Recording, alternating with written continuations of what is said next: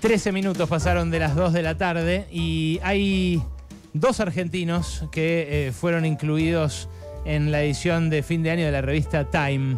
Eh, la revista Time, ustedes saben, elige las 100 personalidades del año, elige los 100 libros del año, elige eh, deportistas, atletas. Bueno, uno es Lionel Messi. La otra, a quien eh, pusieron entre las 100 novelas del año, entre los 100 libros del año, es a Mariana Enríquez, a quien recibimos con este aplauso y con el agradecimiento ¿cómo están? por haber venido a Pasaron Cosas. Gracias, Mariana, en serio. No, de nada, gracias por invitarme. Hermoso. todo este quilombo. Eh, sí. es que, ¿sabes qué? Hay que descansar un poco del quilombo. Yo también, ya sé, claro. ¿no? Eh, mm, me imagino que eso va a ser también la gente que te va a ver a esto nuevo que estás haciendo, ¿no? Sí, paradójicamente, porque yo escribo cosas súper oscuras, pero Claro. supongo que es un... El terror siempre sirvió para eso, ¿no? Como evasión y la- al mismo tiempo manera de pensar el presente de alguna manera. Para los que no sepan, Mariana está presentando su libro No traigan flores en el Teatro Coliseo con Sí. un artista eh, y un contrabajista, con un artista plástico y un Sí, contrabajista. mira, es así. El espectáculo se llama No traigan flores en realidad y hablamos de, eh, o sea, son, leo varios textos. Al principio de año lo hice también en Coliseo con una serie de textos. Después me fui, bla, bla. Y ahora volvemos a Coliseo con todos textos inéditos. O sea, el espectáculo tiene el mismo título, pero todo el contenido es diferente. Los artistas son, uno es Alejandro Bustos, que hace eh, visuales con arena, o sea, dibuja en vivo con arena. Ah, qué bueno. Sí, queda súper loco, queda muy gótico y es efímero, o sea, vos lo ves ahí y nunca más lo ves. Lo vi con un espectáculo infantil. Sí, hacía eso, sí. claro. eh, ah, ok, porque Sí. no me acuerdo cómo se llamaban. Lo escuchan, pasaron cosas. De una pareja que hacían un espectáculo infantil hermosísimo. Sí. Ahí en el teatro de sobre Álvarez Tomás, el del Sí. gobierno de la ciudad. Sí, pero Ahí que vi- tenía como esa cosa medio cuento de hadas, gótico, Sí. y a mí me viene súper bien. Ya te encontraré, era el, el espectáculo, la obra de teatro. Es y, ahí, genial. y ahí el- el- vi por primera vez eso, dibujo Sí. con arena. Es rarísimo. Se, se enfoca de arriba con una cámara. Sí. Sí. Y a mí me, me hace como de, de- de- este- se proyecta detrás, como si fuera una pantalla de cine. Claro. Eh, Alebu- el mono Hurt- Hurtado está haciendo música incidental con el contrabajo y como hay un par de canciones de Sued, que porque nada, escribí un libro sobre Sued eh, y leo algunas partes, hay un, un chico que, que se llama Yura que canta dos de las canciones de las que hablo. Así que ese es más o menos el equipo sobre el escenario. En- en- eh, te preguntaron. Es eh, leer nada más, Sí, eh, sí. No, digo que hace, leí una entrevista hace poco que te hicieron a propósito de- del espectáculo Sí. eh, mm, sobre el título, No traigan flores. Sí. Y vos decías que tenías un fetiche con el cementerio, que te había gustado, pero que había un fetiche con el cementerio. Uno puede estimarlo eso por, por el terror y demás. Pero Sí. ¿de qué se trata ese fetiche? Ah, yo escribí un libro entero sobre cementerios que Mm. se llama eh, Alguien camina sobre tu tumba, que son solo viajes a cementerios del mundo. Son crónicas de viajes, pero solo a cementerios Wow. de todo el mundo. ¿Cuál fue el que más te flasheó? Mm, Génova Staglieno, Ah, mira. porque es muy mm, sexy. ¿En serio? Sí, la, e- por la época era la, la mayoría de, de las esculturas son de los años 20.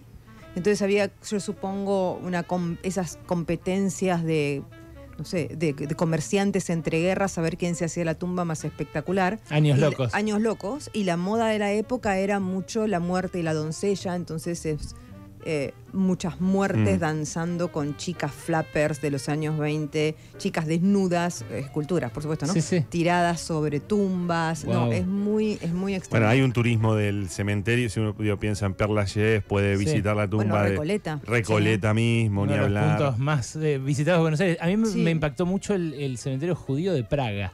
No ah, sé si sí, fuiste. sí, sí, fui. Medio gótico todo, así también eh, eh, como longilíneo. Sí, sí, porque está en una de las tumbas una arriba de la otra, ¿no? Entonces es como que quedó todo puntiagudo, parecen estalactitas al revés. Pero vos, a ciudad que vas, ciudad que vas al cementerio. Sí, si puedo, sí. ¿Qué es lo que te atrae de los cementerios puntualmente? Em, p- primero me gustan estéticamente. Cuando era muy chica, yo era una chica como muy, muy gótica punk, lo que me gustaba era el gesto de transgresión, ¿no?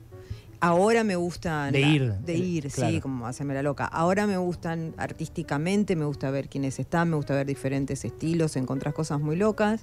Y después creo que hay una cosa histórica, digamos. Pa- Para mí, cualquier latinoamericano que vea un cementerio se tiene que tranquilizar en un continente lleno de fosas comunes. O sea, realmente, Sí, claro. o sea, más allá del humor negro, yo no, no puedo entender que la gente diga, ay, qué miedo el cementerio, pero están locos, o sea, es donde ocurre la normalidad. Ahí se mueve la gente, la entierra, le ponen un nombre, qué sé yo, o sea, viste, te dicen gente que está caminando arriba de fosas comunes y dice, ay, el cementerio. Están, mira que está muy chiflada la gente. Total. ¿Y algún cementerio que te haya gustado de Latinoamérica? Eh, el presbítero maestro de Lima es muy espectacular. Eh, son dos distintos los que, voy a- los que te voy a decir, porque uno es el presbítero maestro de Lima, que es como si fuese Perlayé, pero en Lima, y quizá un poco más lujoso, incluso, y vacío por completo, completamente vacío. Mirá. Y por otro lado, hay uno en Argentina que a mí me llama mucho la atención, que nadie lo conoce ni nadie va, que es el cementerio de Catamarca, de la ciudad de Catamarca. Tiene una cosa muy particular el cementerio de la ciudad de Catamarca, que es, hay un montón de gente que hace murales como murales de fútbol, con las caras de, murales de, de- de jugadores de fútbol, Sí, quiero sí, decir, sí, en las paredes de los nichos con la cara de... Como del hiperrealista, muerto, digamos. Como hiperrealista, sí, sí, y les dejan ahí un epitafio largo, en vez del epitafio chiquito de la tumba, es el epitafio largo. Y es como una cosa muy, no sé, muy popular, muy colorida, muy entre mexicanota y no sé. Y, y lo lindo es que todos los artistas son todos distintos, te dejan abajo el número de teléfono por Mirá. si te copa. Entonces podés hacer el tuyo también. Y se pelean por las paredes, hay como una guerra, de, es espectacular. Alucinante. Estamos hablando con Mariana Enríquez, eh, una de las escritoras más celebradas eh, argentinas eh, en el mundo. y además ahora estrenando un espectáculo de terror leído en el Sí. Teatro Coliseo. ¿Ayer fue eh, la primera que hiciste? Ayer fue la primera de esta tanda, así en el Coliseo. Mañana repiten. El lunes. eh, y, ah, ok, el lunes a partir de las 20. eh, Sí. ¿Y después? ¿Siguen? No, no, no. Ah, está. es una cosa súper excepcional. Eh, eh, lo hicimos a principio de año, que hicimos dos también en el Coliseo, uno en Rosario, uno en Córdoba, Mendoza, creo. San Juan, no me acuerdo. Bueno, un- unos cuantos. Pero ya- ¿Paramos? pero ayer agotaste, tenés que hacerlo Sí. más. No, bueno, ya no, pero estoy cansada. Claro. Basta, Berco. Sí, es cierto, el vivo Ya está, cansa. te tenés que te, te tenés que maquillar, te tenés que elegir los vestidos. Tenés que dar notas. Tenés que dar nota. No, no, no, sí, es, es, un, Claro. es un tema. Pero, pero está bueno, es el, el lunes a las 20 y sale bien. Lo a mí lo que me parece interesante es que yo comento las cosas, me visto, digamos, me monto. Y están los chicos acompañando que hacen como que sea todo un espectáculo. Pero básicamente es leer. Son casi Mm. tres horas de leer. Algún texto más corto, otro texto más largo. ¿Y cómo para que no sea un seleccionas eso? Eh, lo seleccionamos con la producción más o menos para que tengan algún hilo conductor, pero no, no es una narrativa. Mm. Son cuentos separados. Lo que pasa es que suele haber, que yo, no sé, todos tienen huesos, ¿viste? Por ejemplo. Ya que estamos en tema cementerio, ponele. Claro. Cosas así. O todos son sobre mujeres, o todos son, quiero decir, como algún tipo de, de- de hilo narrativo así, pero que no están relacionados a los cuentos entre sí, son cuentos sueltos. Me dijeron que además de eh, ser habitué de cementerios, de, de visitarlos cada vez que podés, sos de jugar al Ouija, de eh, si podés jugar al juego de la copa, todas esas cosas que yo francamente evito porque me dan miedo. Sí, ¿Lo haces? Sí, ahora cada vez menos porque, porque bueno, a la gente se pone más grande y cada vez tiene más miedo. Y mm, ¿Con quién lo haces? de adolescente era súper adicta. ¿En serio? Sí, adicta. Sí, ¿con quién lo hago? Eh, bueno, las últimas veces lo hice con mi mejor amigo, que se va copa bastante, y, y otros eh, amigos más jovencitos que son un poco más arriesgados. Y- Pero copa, ¿eh? Copa, copa, copa, porque tenía una tabla ouija, la perdí. No sé quién la tiene, me la afanaron, no tengo ni idea. Eh, debe haber mucha guita el que se le haya quedado de haber hecho una. No, igual hace mucho, no, Ah, no, tiene, no tiene mi nombre. ah, ok. Lo vendían en los kioscos. Ah, ¿sí? Sí, con una, una- una enciclopedia de ciencias ocultas, el cap- capítulo de espiritismo venía con la Ouija. Wow. Ahora, ¿hay algo en el, en el juego de la copa que, que, eh, a vos te provoque ese terror que eh, volcás en tus obras? ¿O ya es más diversión que otra cosa?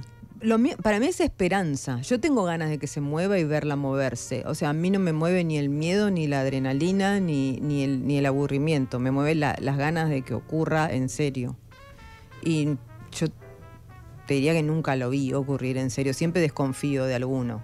Siempre desconfío de alguno. La gente no está en estado 100% lúcido cuando Mm. lo hace tampoco. No, claro. Y mm, por decirlo de alguna manera. Entonces, eh, qué sé yo.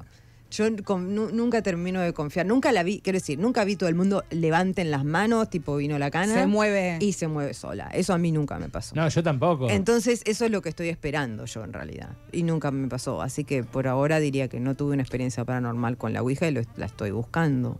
y esa adicción igual ocurrió eh, cuando lo hacías todo el tiempo. Sí, cuando era más chica sí, era... era A pesar del no resultado. A pesar de... y Pero justamente por eso, viste, que es como, como toda adicción, es más, más, más, más, más, hasta que llegamos a un lado, después no llegás a ninguna parte, en realidad lo que te pasa es que no dormís nunca. Claro. Ahora, a propósito de lo que te pregunta Gaby sobre si te puede generar miedo el juego de la copa o el Ouija, eh, vos sos alguien que escribe eh, de terror, digamos, Sí. escribe dentro del género, y no tenés miedo? ¿O tenés miedo a otras cosas? Yo tengo miedo no a otras cosas más normales, Claro, como enfermarme. Mm. A ver, te quiero decir, si Sí. estamos acá hablando y de repente p- pasa un fantasma ensangrentado, eh, me voy a pegar un grito y voy a salir corriendo. Pero lo que quiero decir es que eso es más bien difícil. Claro. Pero en cambio enfermarse es más bien fácil, fundirse es más bien fácil. eh, Que te pise un auto, Que sí. te pise un auto es más bien fácil. Sí, digamos. Yo- claro. Y a esas cosas sí les tengo miedo, sí. Claro. Cosas normales. Y, y- y es por eso, perdón, Ale, pero y es por eso que, por ejemplo, eh, pienso en un libro que a- a- me gustó especialmente, que es Nuestra parte de la noche, Sí. y que está cruzado por la dictadura. Sí. Eh, y entonces pienso cómo ahí construís un terror, pero sobre una base de lo que fue efectivamente un terror concreto, ¿no? Este, Yo creo que a partir de la literatura de terror lo que pasa es que es, es- es una literatura no, eh, no pensada lo suficiente, creo, como tal. Entonces yo creo que a partir de los años 70 más o menos en el mundo entero y con Stephen King cambió el terror y dejó de ser los castillos, los fantasmas y pasó a ser la realidad y a partir de la realidad y sí después usás las- los temas del género. No sé, yo uso siempre el mismo ejemplo, pero es útil. Carrie, Stephen King, todos saben lo que es. Si vos, Carrie, que es una chica, que su mamá es fanática religiosa, problema norteamericano. Que sufre bullying en una escuela. Ahora es más internacional, pero en los años 70 era un problema muy de las escuelas de Estados Unidos. Eh, después de un bullying muy, muy fuerte que, que- que- que sufre, no soporta más la, la situación y básicamente, no le, lo- si se los arruina no le importa, porque si no Mm, leyeron no. Carrie o no lo vieron, lo lamento. no. Mata a Tarde. todos sus compañeros con telequinesis, con el poder de su mente. Pero si lo pensás y le das un arma, es igual. Sí. Y es una novela realista si le das un arma. Entonces King en ese momento estaba trabajando con un tema súper de la sociedad norteamericana y político, obviamente, que es eh, las masacres escolares ocasionadas por una cultura que privilegia ciertas cosas y que insulta a cierto tipo de gente, y otra cultura, que es la cultura del fanatismo religioso, que hace que te vuelvas muy radical. Y hoy, en este Argentina que está cambiando, que está pegando una vuelta de página importante y que en algún punto está reseteando su economía y advirtiendo que además va a hacerlo violentamente si es necesario. Sí. ¿Qué te parece que puede dar miedo o qué eh, de ese marco puede sintonizar con el terror? Yo lo que vengo sintonizando hace mucho tiempo es, eh, más allá de la, la... la dictadura es un tema para mí, pero porque yo crecí en la dictadura, entonces yo te diría que lo manejo como la base traumática, quiero decir, ¿no? Haber es- eh, crecido en una fantasmagoría y después en el gore, porque el después era todo, ustedes son, vos sale más o menos, puedes acordarte, pero Sí. eh, después era el gore de eh, las torturas que contaban en, la, en, en el, Mm. en el juicio, de la, revi- la revista La Semana que te explicaba, yo buscaba tortura en el, en el diccionario a ver qué era, etcétera. Pero también con algo que trabajo mucho es con la repetición de la crisis, o sea, con la idea de estar en una especie de loop. Y eso es muy parecido a un fantasma. Fantasma en, todo, en todo sentido, o sea, también en el, cu- cuando hablamos de fantasmas metafóricamente, o sea, cuando decís los fantasmas de mi familia, mis fantasmas, que no necesariamente es el espíritu muerto, porque un fantasma no tiene por qué ser eso tampoco, pero el fantasma siempre es lo mismo. Aparece, pide una cosa, dice, no sé, eh, necesito que me devuelvan a mi hijo que me lo mataron. Eso nos puede ocurrir porque el hijo ya está muerto, él también, y qué sé yo. Hay alguna manera de apaciguarlo, se lo apacigua un tiempo con, no sé, marcarle dónde está el hijo, resolverle la injusticia, lo que sea. A los tres años no funciona más, vuelve. Y el fantasma es eso, siempre pasa por el mismo lugar, se repite siempre lo mismo y no hay forma de apaciguarlo porque habría que haberlo apaciguado cuando estaba vivo. Y una crisis económica como las nuestras, que se repite, se repite, se repite, se repite. Por más que sean distintas las características, lo que quiero decir es la sensación después de... Yo tengo 50 años. La sensación vivida después de haber visto tres o cuatro es que otra vez vas, vas, vas y pum, va, va, va, pum, va, va, pum. Y es muy fantasmagórico. Tiene eso de no poder salir. de, de un círculo. Y bueno, yo lo, lo uso mucho, eh, Mariana- ese tema. Estar atrapado. La casa abandonada que te atrapa, la, le- lo pantanoso, es- esa sensación. Perdón, y, y en ese, en ese eh, circuito eh, eh, de- sin salida, en esa desesperación que te, que te genera lo repetido y lo fantasmático, Sí. ¿cómo se puede reaccionar? ¿Qué imaginás que, que- que puede habilitar en la sociedad? Eh, pensando lo, lo más oscuro, lo más oscuro que tenemos, ¿no? Porque Sí, en general las crisis habilitan eso, lo oscuro. Sí. No, pero mm, la literatura no tiene respuestas. La literatura tiene reflejos, creo. O sea, es como, es como una especie de espejo distorsionado de lo que pasa. Pero no, yo no sé. Mariana, ahí hay algo eh, en relación a lo que te decía recién Ale, que pensaba que eh, si bien vos decís, bueno, las, las crisis económicas se repiten, eh, este gobierno tiene algunas características muy particulares que están condensadas directamente en la figura del presidente, un presidente que cuando fue candidato dijo que hablaba con un perro muerto, que habló de la venta de órganos. Estoy pensando algunas cosas ¿no? que pueden Sí. generar eh, miedo o en Sí. algunos casos terror Y que clonó a uno de esos. que clonó a un perro y también que volvió un discurso a través de su vicepresidenta respecto a la dictadura, eh, planteando una defensa del terrorismo de Estado. Sí. ¿Qué pasa con eso? ¿Eso eh, vos crees que puede ser, podría ser material para pensarlo no, no, en términos literarios? No, no necesariamente de una forma tan... la- yo creo que la literatura no funciona tan directamente, es un sedimento más. Y más en Argentina que ya tuviste un, un- casi un presidente espiritista que fue López Rega con el hermano Claro. Daniel, Sí. que era tan terrorífico como eso, digo, hacía rituales con Isabel y con Eva para ver si le podía pasar de la momia de Eva la el carisma, digamos, a Isabel, cosa Sí, que sí. como todos sabemos no sucedió y eso culmina en la dictadura, que es incluso bastante más terrorífico que esta situación, si lo pensás. Sí, claro. Eh, tenés a Eva enterrada a 8 metros bajo tierra para que no se roben el cadáver. Este, Tenés un intercambio de cadáveres en la Argentina que no se da en ninguna parte.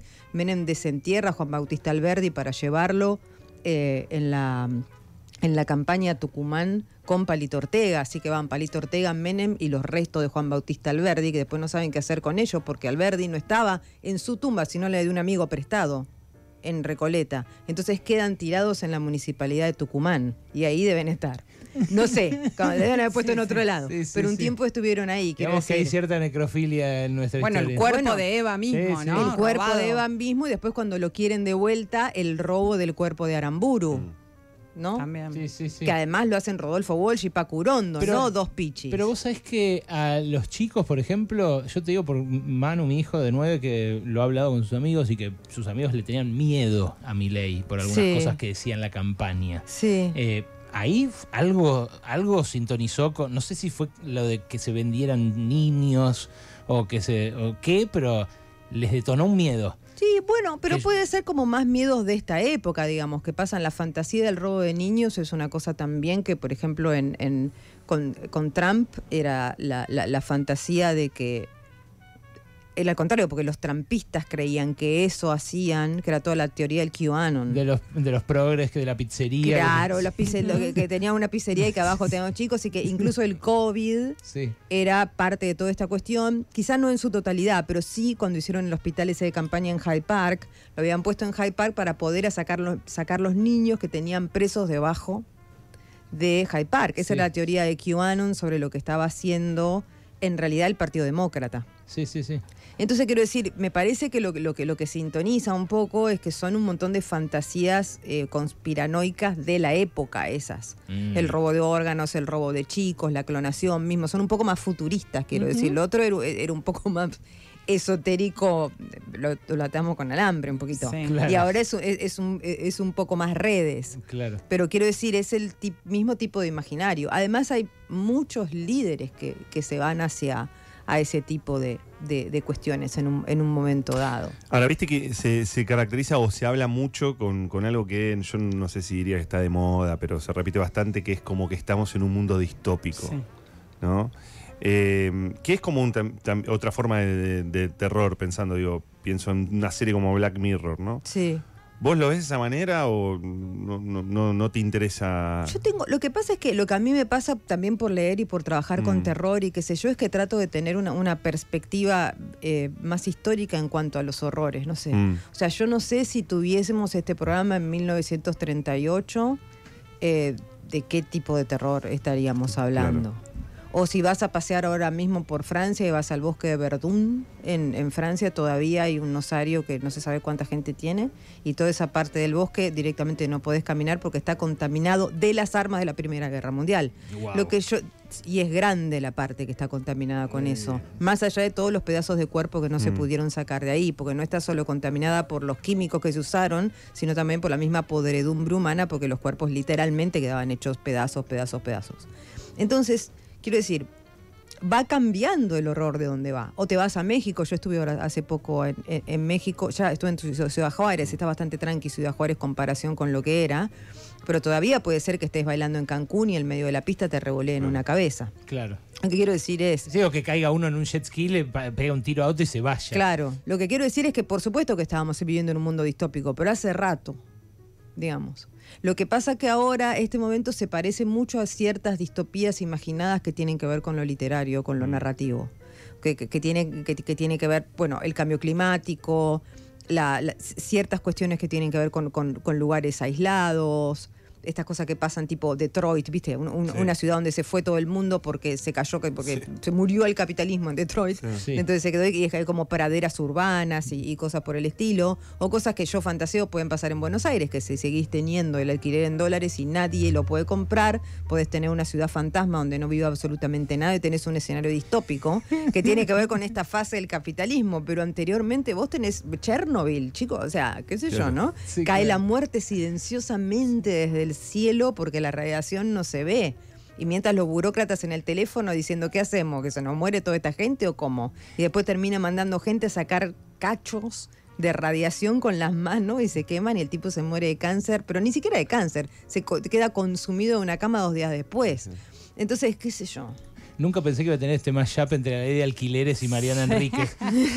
es a lo que habilita pasaron cosas. Mariana, gracias por venir. No, Eh, de nada. Todo lo mejor con este espectáculo alucinante que estás poniendo en el Teatro Coliseo. Repito, hay entradas todavía para el lunes que viene, para el lunes 18, y después no lo repite más.